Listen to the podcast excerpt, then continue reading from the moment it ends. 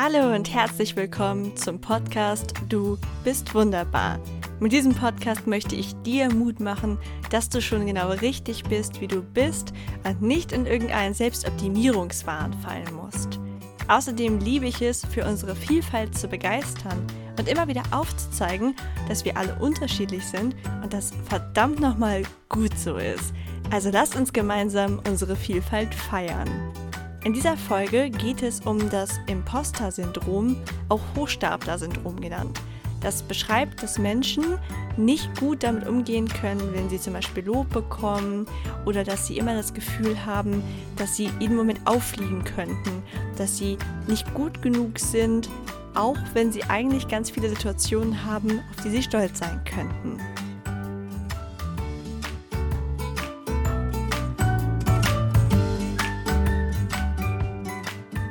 Hallo Team Wunderbar. Ich freue mich sehr, dass ihr wieder zu einer neuen Folge eingeschaltet habt, die inspiriert wurde von meiner letzten Folge. In der ging es ja um das Thema Mindset Tape, also eine Aufnahme, die man sich selbst macht an Tagen, an denen man gefühlt die Bäume ausreißen könnte und vor Motivation einfach nur so übersprudelt. Und wenn man sich das dann aufnimmt und an Tagen anhört, an denen es einem schlecht geht, ist man quasi sein eigener Motivationscoach und kann sich vielleicht ein bisschen daran erinnern, was man schon alles geleistet hat und warum man einfach ja keinen Grund hat, so deprimiert zu sein.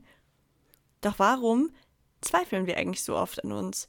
Ich kenne fast keinen Menschen, der nicht regelmäßig von Zweifeln geplagt ist, der nicht oft denkt, ach, irgendwie ist meine eigene Arbeit gar nicht gut genug und ganz oft auch in Kombination damit, dass man das Gefühl hat, man könnte irgendwie auffliegen.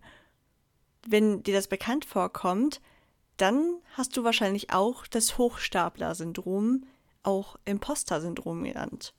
Ich finde bei solchen Begriffen immer total wichtig, dass man die jetzt nicht als Charakterstempel sieht oder so. Also ich verwende die Begriffe total gerne, damit man sich anschließend auch noch mehr darüber informieren kann. Aber ich laufe jetzt auch nicht durchs Leben und denke, oh, ich habe das Hochstapler-Syndrom, ich habe ein riesiges Handicap und ja, kann mein Leben nicht normal verbringen oder so, wie so ein Schutzschild, sondern ich denke eher, dass das sehr, sehr viele Menschen haben. Ich habe mir als Vorbereitung auf die Folge einige Artikel und Studien dazu durchgelesen. Und da wird teilweise davon gesprochen, dass 70 Prozent der Menschheit dieses Gefühl kennen und das kann ich mir eigentlich auch gut vorstellen. Das heißt ja nicht, dass es einen permanent begleitet, aber eben in gewissen Phasen des Lebens. Erstmal als Erklärung, was das Hochstapler-Syndrom genau ist und was es vielleicht auch dafür unterscheidet, wenn man einfach nur einen schlechten Tag hat, worum es ja beim Mindset-Tape ging. Das Hochstapler-Syndrom beschreibt eigentlich, dass du permanent das Gefühl hast, dass du nicht gut genug bist, obwohl es Erfolge gibt, die das Gegenteil beweisen müssten. Also Ganz häufig geht es Menschen dann so, dass sie zum Beispiel gewisse Komplimente nicht annehmen können oder in gewissen Situationen so reagieren, wie es eigentlich nicht angebracht wäre. Also zum Beispiel, sie stehen in einer größeren Runde, vielleicht wird gerade auf der Arbeit ein positives Ergebnis, was man herausgefunden hat oder so, das wird dann kommuniziert und alle applaudieren oder sagen einfach nur nette Worte und einem ist das super unangenehm. Man möchte am liebsten im Erdboden versinken und hat vor allem auch irgendwie das Gefühl, ich habe doch gar nichts Besonderes gemacht. Ich habe doch nur meine Arbeit gemacht. Und es ist bestimmt noch nicht mal vollständig. Und man selber ist ja auch tief in der Materie drin und sieht vielleicht auch, was noch nicht perfekt ist, wo man einfach noch Verbesserungspotenzial hat. Und das ist auch gut, dass man sich nicht gnadenlos überschätzt. Aber dieses ständige an sich zweifeln und eigene Erfolge gar nicht anerkennen können, das ist auf jeden Fall auch nicht gut. Denn es wird immer so begleitet von dieser Angst, aufzufliegen. Also wirklich wie ein Hochstapler fühlt man sich. Und das ist ja super schade, weil es gibt da eigentlich gar keinen Grund zu. Man hat die Dinge ja wirklich gemacht. Also für mich war das damals augenöffnend, als ich einfach nicht stolz auf mein Studium sein konnte. Ich finde das irgendwie total verrückt. Ich meine, man findet dann ja auch so viele logische Gründe, warum man da jetzt wirklich nicht stolz drauf sein kann. Bei mir zum Beispiel, ich habe nur an einer Fachhochschule studiert. Also Es gab damals eine Situation, dass als unser Studium beendet war, wurden dann die Bachelorzeugnisse übergeben und das war eine eher schicke Angelegenheit. Also man musste es jetzt nicht krass rausputzen, aber es war schon so ein schönes Abschlussevent, nenne ich es mal. Und da durfte dann auch die Familie dazukommen. Und von meiner Ausbildungsgruppe waren alle da, auch alle quasi mit ihren Eltern da. Und ich war nicht mehr anwesend. Also ich war wirklich, ich habe das ganze Event sausen lassen weil, also man musste da nicht hin, um das Zeugnis zu bekommen, es wurde einem dann zugeschickt. Und ich hatte das Gefühl, ich habe das nicht verdient. Ich kam mir so, weiß ich nicht, wie ihren Hochstapler eben vor, dahin zu gehen und vor allem irgendwie dann mein Bachelorzeugnis entgegenzunehmen und liebe Worte zu bekommen. Ich hatte das Gefühl, das habe ich nicht verdient. Dass, ach, ich bin da irgendwie so durchgerutscht. Ich hatte irgendwie immer Glück in den Prüfungen. Und ach, es ist ja auch nur der Bachelor. Und ach, es ist ja auch nur an der Fachhochschule. Das finde ich super verrückt, weil ich dann, als ich mit einer Freundin geredet habe, die auch ihren Bachelor gemacht hat, nur ein paar Jahre später, gleiche Fachhochschule und alles. Und die war so wahnsinnig stolz. Hat immer wieder gesagt, oh, ich finde das so cool. Ich bin jetzt Elektroingenieurin. Wow, Chaka. Und ich habe mich so für sie gefreut. Bei ihr konnte ich es total annehmen und war auch so, yay, du hast es geschafft, mega cool. Und dann kamen wir darüber irgendwie ins Gespräch. Und dann habe ich ihr halt anvertraut, dass ich selbst nicht mal bei meiner, bei meiner Zeugnisübergabe war, weil ich es einfach nicht gefühlt habe. Und dass ich auch jedes Mal, wenn ich sage, dass ich eine Maschinenbauingenieurin bin, was ja mein gutes Recht ist, weil das bin ich. Aber ich möchte jedes Mal sofort hinzufügen, aber übrigens nur im Bachelor und nur an der Fachhochschule.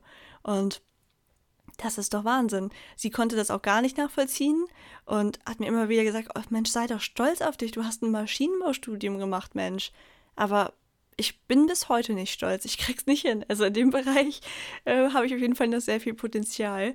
Und ich nehme mal an, dass einige von euch das auch kennen. Denn wie gesagt, es ist sehr, sehr verbreitet. Es muss sich ja auch gar nicht auf jeden Lebensbereich beziehen. Also es gibt durchaus auch Themen oder Gebiete, in denen ich stolz auf mich sein kann. Aber ich merke doch einen Hang dazu, ähm, eigene Erfolge nicht anzuerkennen. Doch wie entsteht das überhaupt und wo kann das herkommen? Die meisten PsychologInnen sagen, dass es in unserer Kindheit liegt. Wie durch irgendwie alles, oder? Also, es gibt quasi die eine Erklärung, dass man zu wenig Anerkennung bekommen hat und es deswegen immer über Leistung ausgleichen wollte. Und die andere Variante ist, dass man zu viel davon bekommen hat, dass man immer darin bestärkt wurde, dass man perfekt ist, wie man ist und alles ist super. Und dann kommt man quasi in der harten Realität irgendwann an und merkt, dass man auch Fehler macht und kommt dann damit eben nicht klar. Ich finde immer wichtig, dass man sich dabei immer wieder bewusst macht, das sind natürlich nur die beiden Extreme. Das sind mögliche Erklärungen, aber keins muss genau so auf einen zutreffen. Bei mir trifft zum Beispiel beides nicht zu. Ich habe sehr viel Liebe und Anerkennung von meinen Eltern bekommen. Ich denke, sie wollten halt auch immer ausgleichen, dass ich eh schon so an mir gezweifelt habe. Aber ich habe mich dann in diese Schiene geflüchtet. Also bei mir ist ganz klar, woher das kommt. Also sowas von klar ich habe für mich halt den Ausweg gefunden, dass ich dachte, na gut, ich bin nicht hübsch, aber dann werde ich wenigstens schlau. Ich habe probiert, das über Leistungen auszugleichen und das kam auch eher spät. Also ich war auch ganz lange eine sehr mittelmäßige Schülerin und erst so zur Oberstufe hin wurde ich dann sehr, sehr fleißig und habe mich komplett über meine Leistung definiert. Und natürlich erklärt das dann, warum ich ja auch so schwer meine eigenen Erfolge anerkennen kann, weil man ja immer das Gefühl hat, hm, das geht noch besser. Denn ich denke, jeder von uns hat irgendwie eine Art Vorbild, irgendwie Experten oder Koryphäen oder einfach andere Menschen, die da sind, wo wir mal hinwollen. Und wir schauen ja immer nur, wo sind die denn? Wenn ich eine Illustration anfertige, dann vergleiche ich mich ja mit Menschen, die schon viel weiter sind als ich, also wirklich so viel weiter. Und natürlich kann ich diesen Vergleich nicht standhalten. Also auch bei meinem Bilderbuch, das habe ich jetzt ja schon öfter erwähnt, wenn ich mich dann über die Fehler in der ersten Auflage gräme, dann vergleiche ich mich da ja mit Menschen, die schon seit Jahren professionell Bücher rausbringen. Wenn ich von anderen Autoren die erste Auflage des allerersten Werkes angucken würde, dann würde mir wahrscheinlich auch viel mehr Fehler auffallen.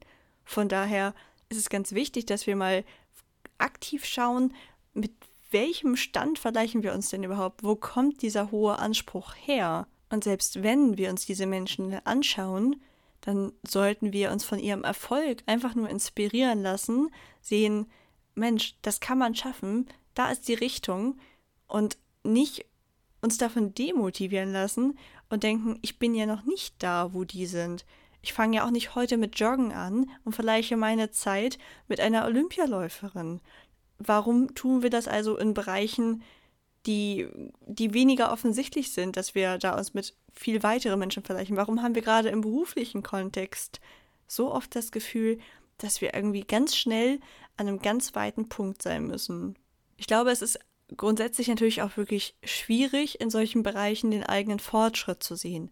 Wenn ich jetzt zum Beispiel eine Läuferin bin, und selbst da äh, gibt es ganz bestimmt auch viele Menschen, die sich direkt zu sehr unter Druck setzen, aber da kann ich meine Zeit tracken und ich habe ein relativ gutes Maß dafür, wie ich mich entwickle.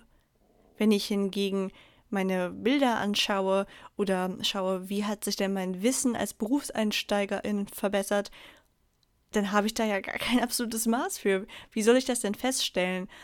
Dadurch, dass der Fortschritt ja auch schleichend geschieht, sehe ich ihn ja irgendwie nicht. Und ich finde das sehr, sehr schwer, dass man sich dann echt mal auf die Schulter klopft bei meinem Thema, also bei den Illustrationen, da geht es sogar noch, finde ich, weil ich alte Illustrationen ja aufhebe und dann manchmal sehe, wie ich vor einem Jahr gemalt habe.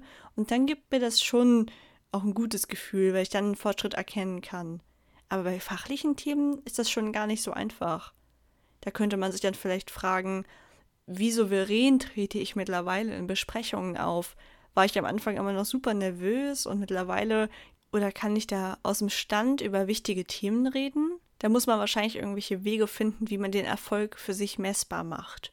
Eine Variante, wie man das vielleicht ein bisschen hinbekommt, gehen wir nachher noch durch. Aber jetzt geht es erstmal darum, dass man dem Gefühl auf die Schliche kommt, was man eigentlich fühlt. Denn hinter dem Imposter-Syndrom verbergen sich meistens noch viel mehr Gefühle. Also während ich jetzt zum Beispiel denke, hm, ich habe doch eigentlich gar nicht wirklich Maschinenbau studiert, das ist ja, also da verbirgt sich ja viel mehr dahinter. Und deswegen kann man sich so eine Reihe von Fragen stellen, die immer mehr zum eigentlichen Kern vordringt. Als erstes kann man sich fragen, was man denn eigentlich gerade fühlt. Das ist noch die oberflächliche Ebene. Relativ einfach bei mir. Ich habe Angst. Ich habe Angst aufzufliegen. Ich habe Angst davor, dass ich in einer fachlichen Situation bin, der ich nicht gewachsen bin. Also ja, erstmal zusammengefasst, ich habe Angst. Dann die nächste Frage, welches Bedürfnis wird denn gerade nicht erfüllt bei mir? Da gibt es im Prinzip mehrere Antworten. Die Situation immer unter Kontrolle zu haben, wäre zum Beispiel eine, oder in jeder Situation glänzen zu können. Okay, sind wir schon mal ein bisschen tiefer. Aber in der nächsten Frage geht es darum, wovor habe ich denn insgeheim Angst? Also was verbirgt sich darunter und warum? Da muss man teilweise schon ein bisschen überlegen. Bei der Aussage, dass ich in jeder Situation glänzen will, da wären dann in diesem Fall zum Beispiel Antworten möglich wie ich habe eigentlich Angst davor, dass jemand mein wahres Ich, das ohne Lebenslauf nicht an, also dass er dem keine Anerkennung gibt, dass das nicht gut genug ist. Und ganz zum Schluss folgt daraus ein Glaubenssatz über mich selbst, oder über dich in dem Fall, was glaubst du über dich selbst? In dem Fall bei mir. Ich glaube, dass ich nicht gut genug bin. So, jetzt haben wir also herausgefunden, was steckt dahinter. Und das kann, da kann am Ende was ganz anderes bei dir rauskommen. Je nachdem, was dein Problem ist. Da kann zum Beispiel auch rauskommen, dass du dich nicht für liebenswert hältst. Das spielt bei mir auf jeden Fall auch manchmal noch eine Rolle. Es kann aber auch sein, dass du das Gefühl hast, dass du kein guter Mensch bist. Da kann die Sorge mitschwingen, dass du nicht mit Geld umgehen kannst oder dass du kein guter Vater oder keine gute Mutter bist. Robb dich mal vor, zu dem eigentlichen Kern des Problems. Dieser Kern ist ganz, ganz tief in deinem Gehirn verankert. Das sind Denkmuster und Denkstrukturen, die du so häufig benutzt, dass die richtig ausgebildet sind. Also, das habe ich ja auch schon mal erwähnt, was wir häufig denken, das ist halt eine ausgebildete Struktur, sage ich mal, ein ausgebildeter Pfad im Gehirn. Und es fällt uns ganz leicht, das zu denken. Wenn man jetzt etwas, etwas Neues nimmt, dann glaubt man das am Anfang nicht. Wenn ich jetzt zum Beispiel sagen würde, ich kann ein, ich kann wirklich gut joggen, dann würde ich das erstens nicht glauben, weil es natürlich, weil ich weiß, dass es Blödsinn ist, ähm, aber auch weil ich selten gedacht habe. Wenn ich jetzt jeden Tag irgendwie es mir wirklich glaubhaft machen könnte, dass ich gut im Joggen bin und das über einen längeren Zeitraum, dann würde ich davon wahrscheinlich am Ende überzeugt sein. Einfach weil sich das so leicht dann denken lässt. Doch wie kann man diese Pfade denn jetzt ändern? Ganz oft gibt es ja so Ratschläge, stell dich vor den Spiegel und sag dir das immer wieder. Das ist auf jeden Fall schon sehr gut, aber erstens auch gar nicht jedermanns Sache. Also ich kenne ganz viele, die eine riesen Hemmschwelle davor haben, mit ihrem eigenen Spiegel zu interagieren, was ich super gut verstehen kann. Aber ich habe auch das Gefühl, es gibt einfach eine noch viel effektivere Methode, als dass man sich plump den Spruch immer wieder sagt. Nämlich indem man eine Begründung dafür findet. Wenn ich aufschreibe, zunächst mal muss ich mir einen, einen Zettel oder ein Journal oder irgendwas besorgen und dann schreibe ich diesen Glaubenssatz über mich selbst in der umgedrehten Form auf. Also in meinem Fall, ich bin gut genug. So, das wäre jetzt auch schon mal was, wenn ich das eben vom Spiegel mir täglich sagen würde oder wenn ich mir das immer aufschreiben würde. Aber es wirkt so ein bisschen wie auswendig gelernt und es ist gar nicht so einfach, dass ich das dann auch wirklich glaube. Deswegen finden wir eine Begründung dafür. Schreib jetzt mal auf, welcher Grund dir jetzt in diesem Moment einfällt, warum du das bist. Also in dem Fall, warum ich eine gute Person bin. Das kann erstmal nur ein einzelner Punkt am Tag sein.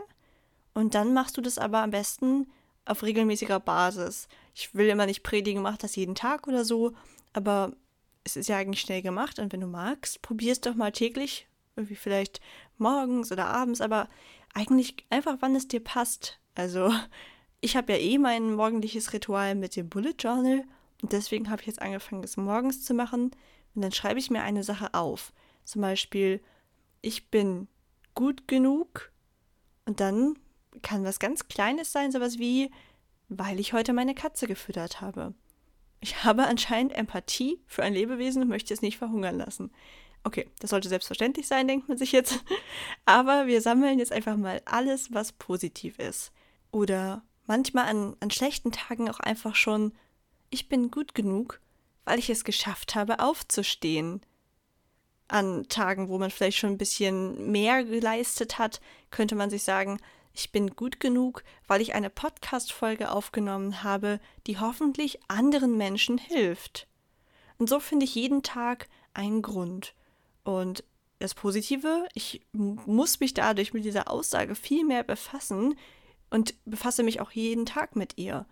Das heißt, die, diese Gehirn, dieser Pfad, der wird immer intensiver ausgebaut und durch die Begründung befasst man sich auch noch intensiver damit. Und wenn man dann nach einer ganzen Weile auf diese Liste guckt, ein positiver Nebeneffekt, dann hat man verdammt viele Gründe dafür, warum das nicht zutrifft, was man da eigentlich über sich denkt. Und was sogar auch beobachtet wurde in Experimenten, wenn man dieses Vorgehen macht, ich habe mir das ja nicht ausgedacht oder so, ist, dass man quasi sein Handeln darauf anpasst, dass man ja was für die Liste finden möchte. Also es ist wie so eine Aufwärtsspirale. Es ist ein bisschen wie bei meinem Habit Tracker. Wenn ich weiß, dass ich am nächsten Tag mir für gewisse Sachen ein Kreuz setzen darf, wenn ich die gemacht habe, spornt es mich an, die zu machen. Das gleiche gilt hier wenn ich weiß, dass ich mir Sachen aufschreibe, die belegen, dass ich ein guter Mensch bin, dann bin ich vielleicht auch noch netter zu meinem Umfeld. Helfe vielleicht auch mal Leuten, wo ich sonst vorbeigegangen wäre oder so. Einfach weil ich denke, hm, wenn ich das jetzt mache, kann ich es nachher aufschreiben. Also es ist so ein bisschen so eine self-fulfilling prophecy. Und ich bin total gespannt, ob du davon schon mal gehört hast, allgemein, vom Hochstapler-Syndrom, ob dir diese Methode vielleicht helfen kann. Und wenn du sagst, du hast noch andere Tipps, die dir geholfen haben, damit umzugehen, dann schreib mir die total gerne, denn ich bin da, wie gesagt, auch noch ganz am Anfang meiner Reise. Ich darf da auf jeden Fall noch sehr viel an mir arbeiten, dass ich endlich mal stolz bin und Komplimente annehme. Apropos Komplimente annehme, das ist übrigens auch mal eine Sache, die ich empfehle, sich nicht rauszuwinden, wenn man ein Kompliment bekommt und auch nicht direkt zwanghaft eins zurückzumachen. Die meisten Menschen geben nämlich direkt ein Kompliment zurück, wenn sie eins bekommen. Das ist auch ein Zeichen eines Hochstapler-Syndroms. Sie haben das Gefühl, oh, ich kann das gar nicht so richtig annehmen. Äh, ich überspiele das jetzt einfach, indem ich direkt einen zurückgebe und damit mein eigenes wieder abwerte. Denn wenn wir hier alle Komplimente verteilen, so nach dem Motto, dann ist meins ja auch nichts Besonderes mehr. Also wenn du dich öfter dabei erwischst, wie du nicht mit Komplimenten umgehen kannst oder wie du das Gefühl hast, dass du wie auffliegen wirst, dann hast du wahrscheinlich Züge vom Hochstapler-Syndrom in dir und probier doch gerne diese Variante mal aus. So, das war die Folge zum Imposter-Syndrom. Wenn es dir gefallen hat, würde ich mich total freuen, wenn du meinem Podcast eine positive Bewertung auf einem Podcast-Player deiner Wahl gibst. Das drückt total viel Wertschätzung für mich aus und zeigt auch anderen Hörerinnen und Hörern, dass ja, dass es ein cooler Podcast ist, in den sie mal reinhören sollten. Also, falls du es noch nicht getan hast, gib mir gerne eine positive Bewertung und lass mich natürlich auch wissen, was dir nicht so gut gefällt. Die nächste Folge kommt dann circa in zwei Wochen raus. Circa sage ich, weil die Folgen bisher hatte ich so ein bisschen Vorrat aufgenommen. Der ist jetzt alle und ich habe mir ja vorgenommen, mich nicht mehr wegen irgendwelcher Algorithmen oder Regelmäßigkeiten zu stressen. Da habt ihr mir ja auch zum Glück ganz viel positives Mindset äh, zu beigebracht. Also da bin ich euch auch dankbar. Ihr seid die coolsten Podcast-HörerInnen. Und dann hören wir uns circa in zwei Wochen.